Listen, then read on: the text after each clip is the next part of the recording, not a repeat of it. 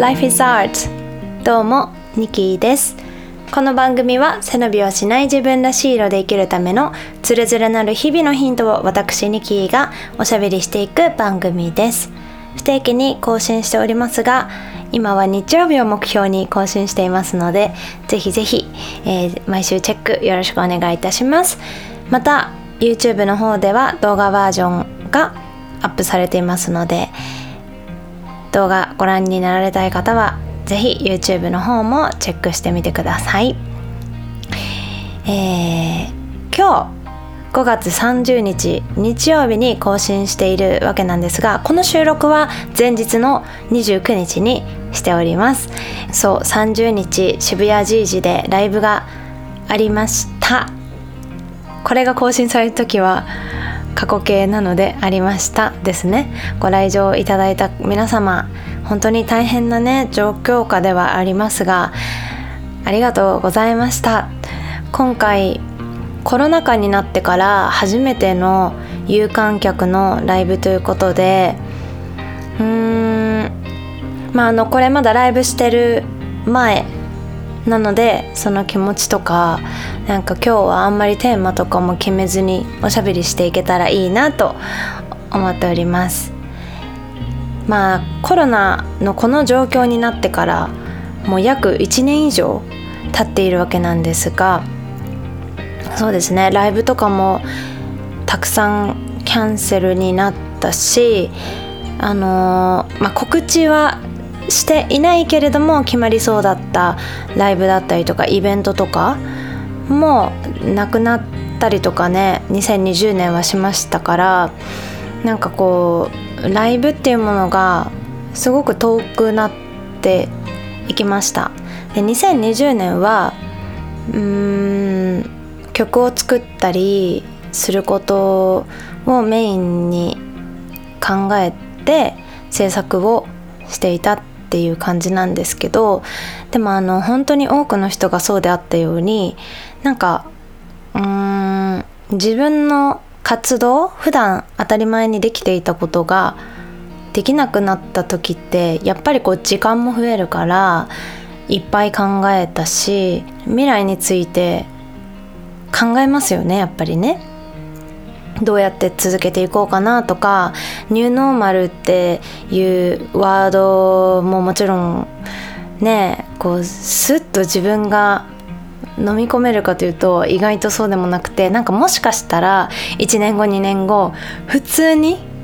普通に戻ってるんじゃないかっていう期待もどこかにあったりとかしてだから普通に戻る体でこの日々を過ごしていけばいいのかとか普通に戻らないことを想定してうん新しいなんかクリエーションの形をとっていった方がいいのかとかやっぱり悩んだ1年でもあって去年は。いまだにねまだ続いてるものですしなんかモヤモヤってすることもたくさんある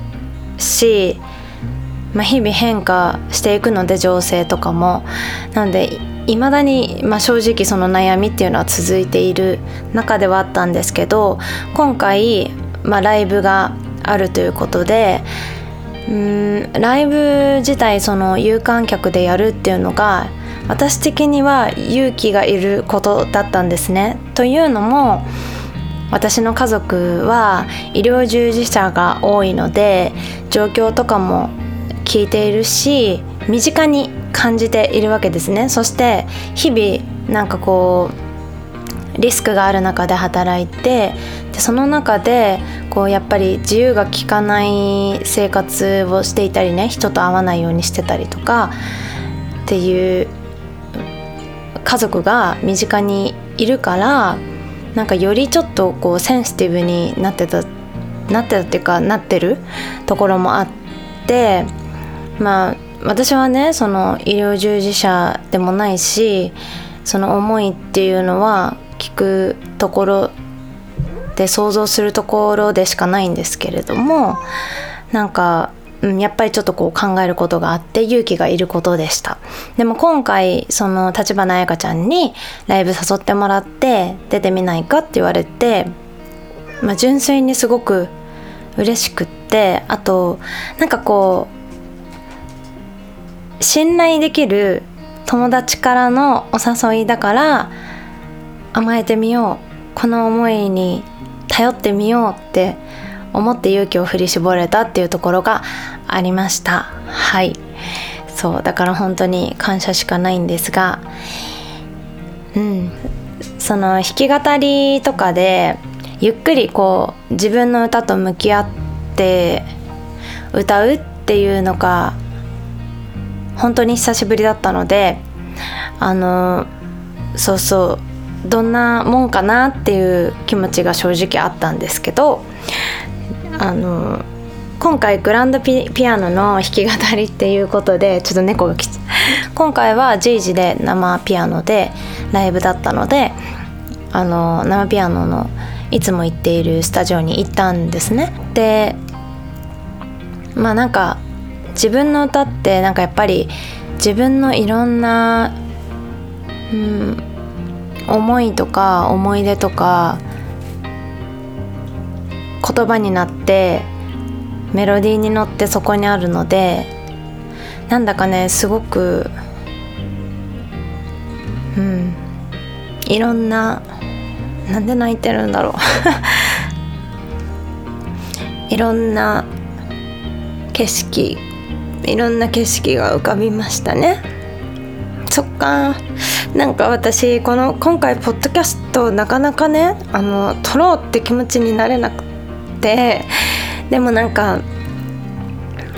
あのちゃんと決めたことをやっていきたいなと思ってまあちょっと梅雨時期で片頭痛などももちろんあったんですけどなんかこう自分の思いが消化できなくいからなかなか取る気持ちになれなかったんだなって今話しながら思いましたがそう。そうなの。なんかいろんな変わってしまったとこととかなんだろう。自分が消化しきれてないことってたくさんあるんですよ。だからなんかきっとさジャーナルとかもやってるんですよね。そう。なんか自分にとっての歌の立ち位置がより深まるこの準備期間だったなって思います。もちろんそのライブに向けてどういう思いで来てくれる人に届けようとかそういうところももちろんねあります。けどみんなにこういう時間をお届けしたいとかこういう風に届けられたらとか思ってたけどその一人でリハーサルスタジオでリハーサルしてる時ってなんかすごく自分と向き合う時間で改めて自分の曲を歌ってその書いていた言葉一つ一つ歌ってきた言葉一つ一つが点と点が線になってその歌につながってきちゃって今ありのままの自分を見せられたっていうかそんな時間でした。なんかこう消化して今回これがあったから成長できたとかなんかそのすっきりしたなんかゴールにたどり着いたわけじゃなくてうん向き合ってる過程の中で、うん、より向き合う道が見えたっていうだけだったっていうか 答えはなかったんですけどとにもかくにも自分が歌える場所がこうやってあり続けてくれることっていうのは本当に感謝しかないですしきっと私音楽と出会ってなかったらなんか普通に生きていけなかったろうなって思うんですよ。なんか音楽を始めて音楽を通して出会う人たちになんだろう。出会う人たちと交流していく中でその先週話したフリーダカールじゃないですけど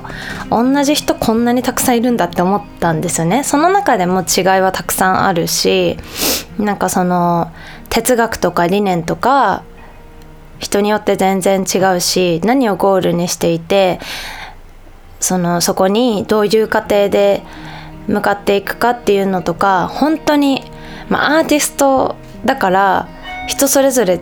もう確実に違うしでそういうなんか理念の上でのズレとか合わないなとか合うなこの人とはとかその波長のズレとか合うとかそういうのもたくさんあるしなんか全員が全員こう分かり合えるわけではないけどでもうーん同じ人がいっぱいいるなって思ったんですよね。初めてその自分の居場所はここかもしれないなって思えたのが音楽だったっていう感じですね、まあ、私あの中学生の時に割と引きこもりででなんかこう割といろんなことを考えすぎてこう生きていくことっていうのを諦めてしまおうと思ったこともあったんですけどでもなんかその中で救ってくれたのが自分にとっては音楽歌だったんですよ。でそれをこう聞いていたからなんか自分はなんとか生きていられたなって思ったから自分が元気になり始めた高校生の時に自分もなんかそういう風なことできないかなってなんとなく思っていて思っていたら作曲してる友達に出会い作り方を横で見て学びで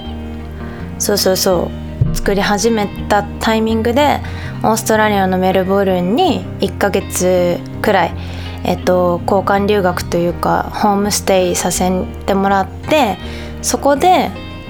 あのスコアあのピアノのシンガーソングライターのデルタ・グッドレンっていうオーストラリアですごくその時ヒットしていた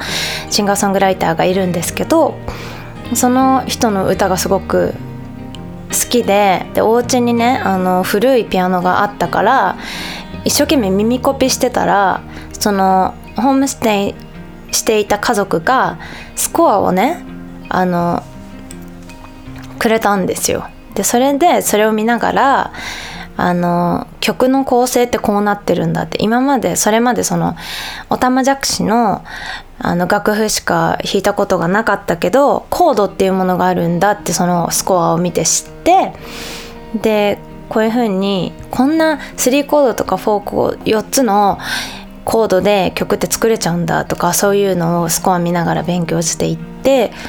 で曲を書くようになっててご縁がどんどんつながって自分が曲が書けるようになっていってとか自分と同じ境遇の人に届くといいな自分と同じ思いの人に届くといいなって思ったのが音楽を始めた原点でもあったので、まあ、それができるならなんか音楽療法士とかでもよかったなっては思うんですけどでまあ今ねすごく大変な状況だしなんかこれからどうやってね乗り越えていこうかなっていうのもなんかもうちょっとなんか冷静に考えていかなきゃいけない期間に入ってきたなって正直思っているしだからこそなんかどうやって生きていこうかなっていう自分の人生の指針と重ねてなんか考えていきたいなって思ってきた5月でした。なんか全然まとまんない。全然まとまんないね。そうでもとにかくあのなんだろうこれだっていうことが言えないっていうのが正直なところですが今回のライブを通して改めて知れた自分がいたしうん蓋をしていた自分の弱い部分とかを音楽を通してなんかこう直視したりとか音楽を通して触れることによって出てきた。そういう自分を受け止めてあげていたいなって思います。きっとねあのこれを聞いているあなたも何かもしかしたらねなんか蓋をしている感情だったり気持ちとかもあるかもしれません。何何をきっかけにそれがこうふって出てくるとかは本当人それぞれだしわからないと思うけどなんかきっとそういう自分に出会ってしまった時 しまった時って言い方合ってるか分かんないけど出会った時はその自分を受け止めて抱きしめてあげてほしいなと思います。私は私で弱い自分を抱きしめてなるべくリラックスした気持ちであの向き合いながらいいこうかなって思っております。はい。それでは今日も京都でまとまりがない感じでしたが今日はこの辺で終わろうと思います。私のインスタグラム、ツイッター、そして YouTube は NIKIIE で検索していただくと出てきますので、ぜひフォローよろしくお願いします。番組への感想、お悩み相談、リクエストは、podcast.lifeisart.gmail.com までお送りください。それでは素敵な一日をお過ごしください。ニキーでした。